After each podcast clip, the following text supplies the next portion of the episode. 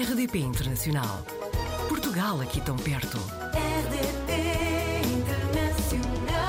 Hoje apanhamos a Bruna Pias na rede. É natural da Maia, no Porto. Estudou som e imagem na Universidade Católica Portuguesa e em 2018 decidiu ir tirar um mestrado em realização de filmes na Met Film School em Londres.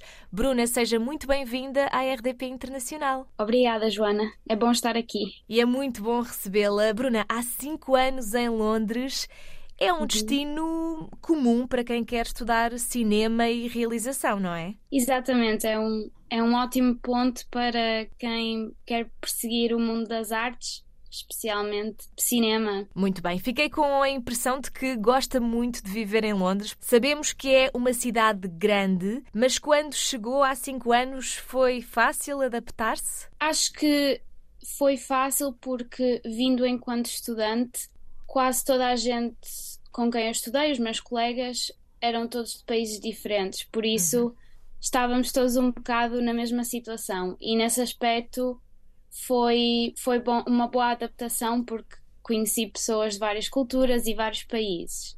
Mas pronto, tem sempre os seus desafios, não é? Como uh, o arranjar casa e esses, um, essas partes mais técnicas que são sempre complicados, muitos documentos, mas no fundo é uma cidade muito multicultural, por isso eu acho que sempre me senti bem-vinda. Qual é que é, qual é que diria que é a melhor e a pior parte de viver em Londres? Diria que a melhor parte é efetivamente tem muito a acontecer. Uh, nunca estamos aborrecidos aqui. Há sempre muito para fazer e muitas atividades na cidade em si. E, e como eu disse, também a multiculturalidade. Claro. Uh, eu gosto imenso conhecer pessoas de outros países e de várias culturas e saber da história delas. Diria que a pior parte é Londres continua a ser uma cidade muito cara. Uhum. Então, efetivamente, especialmente agora aqui no Reino Unido, com todos os problemas do custo de vida que está a aumentar cada vez mais, é uma cidade que efetivamente não é para todo, todo o tipo de ordenados e uhum. incomes. As pessoas efetivamente que vivem cá toda a gente concorda que é uma cidade cara de se viver. E ouvimos muito falar do, da crise do custo de vida em Inglaterra, no Reino Unido em geral, nas redes sociais há muitas pessoas a partilharem eh, algumas das diferenças que vão sentindo em algumas despesas que são do dia a dia, que são essenciais. Onde é que tem notado mais o aumento dos preços? Diria nas contas da casa, tudo o que seja eletricidade, gás, uhum. uh, água, aumentou tudo um pouco, tanto por causa da guerra como por causa do, do custo de vida ter aumentado tanto. Noto também no supermercado Uh, aumento de certos produtos e efetivamente aumento nas, nas rendas e no arranjar casa. Neste momento até estou a passar por esse processo em que vou mudar de casa. E, efetivamente, uh, de, em comparação quando eu cheguei ao país, os preços estão muito mais altos. Consegue ainda viver relativamente perto do centro ou já teve que se deslocar para uma zona mais remota para fazer face a este aumento de preços?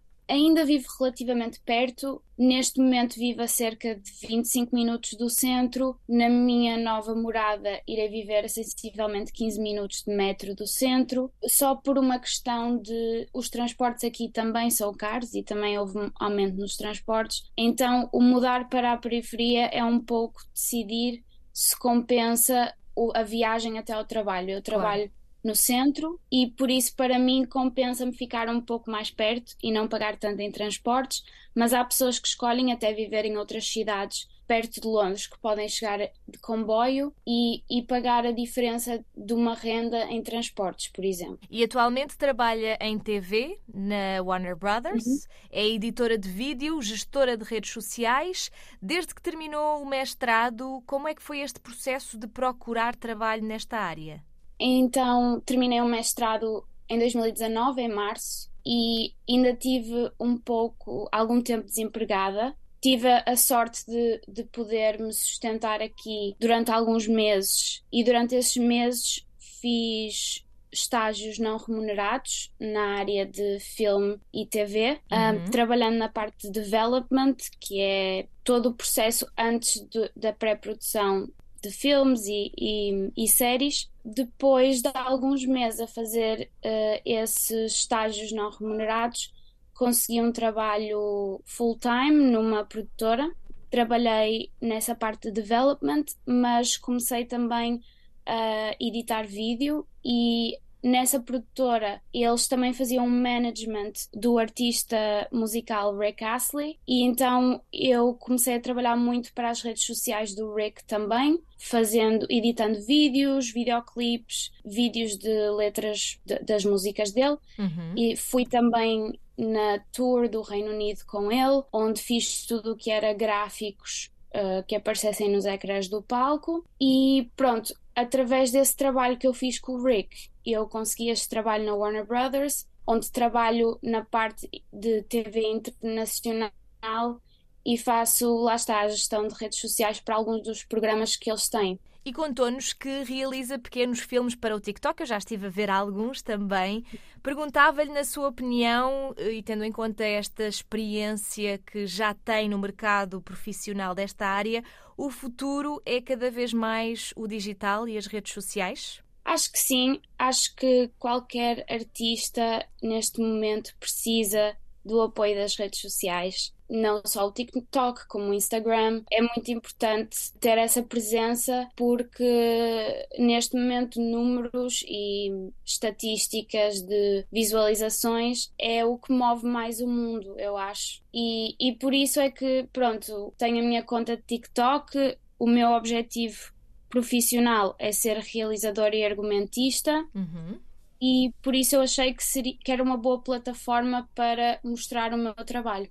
E é interessante porque no TikTok tanto vemos vídeos como são os seus, com muita produção, com muita qualidade, como vimos coisas completamente amadoras e parece que não há aqui uma regra no que é que vai funcionar melhor, não é? Sem dúvida. E essa é a parte bonita das redes sociais, é que qualquer pessoa pode mostrar a sua criatividade e é uma prova de que efetivamente não precisamos de muito para fazer coisas que o público gosta. Recebe mensagens nas redes sociais de pessoas que também querem seguir a mesma, a mesma área, não é? Considerando que, e provavelmente para muitas das pessoas que estejam em Portugal, é um sonho que às vezes parece inalcançável, não é? É verdade. E quando eu vim para aqui foi era um bocado assim que eu sentia, uhum. parecia um bocado inalcançável, especialmente depois de terminar o mestrado. Uh, e sim, recebo muitas mensagens um, de, de pessoas de todo, de todo o mundo, não só, não só portuguesas, mas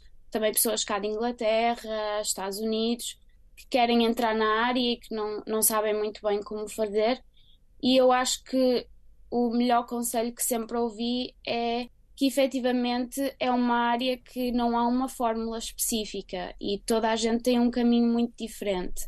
E é o continuar um bocado a lutar por tudo isso acho que é uma área um bocado injusta, no sentido em que nem toda a gente consegue pagar uma escola de cinema, nem uhum. toda a gente consegue pagar uma mudança para Londres, porque, como já disse, é uma cidade cara, mas no fundo acaba por ser muito trabalhar e, e, e, lutar por isso e também um pouco de sorte, no fundo. Mas toda a gente tem um caminho diferente e o meu caminho foi este, mas não quer dizer que o caminho de uma pessoa só por ser diferente do meu vai ter menos valor ou vai ser menos bem sucedido. Claro que sim, Bruna. E nós vamos continuar a acompanhar o que vai partilhando também nas redes sociais.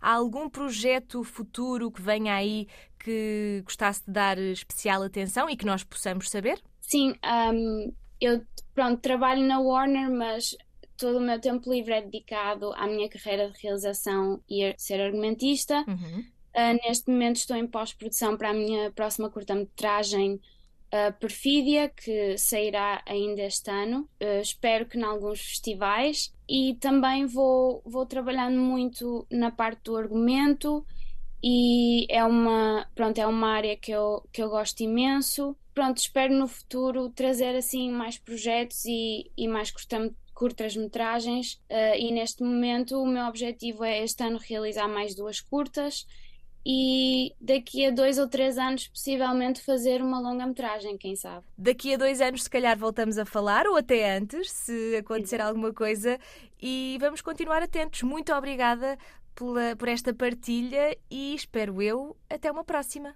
Obrigada Joana, obrigada. Portugal ao alcance de um clique. rdp.internacional@rtp.pt RDP Internacional. Portugal aqui tão perto.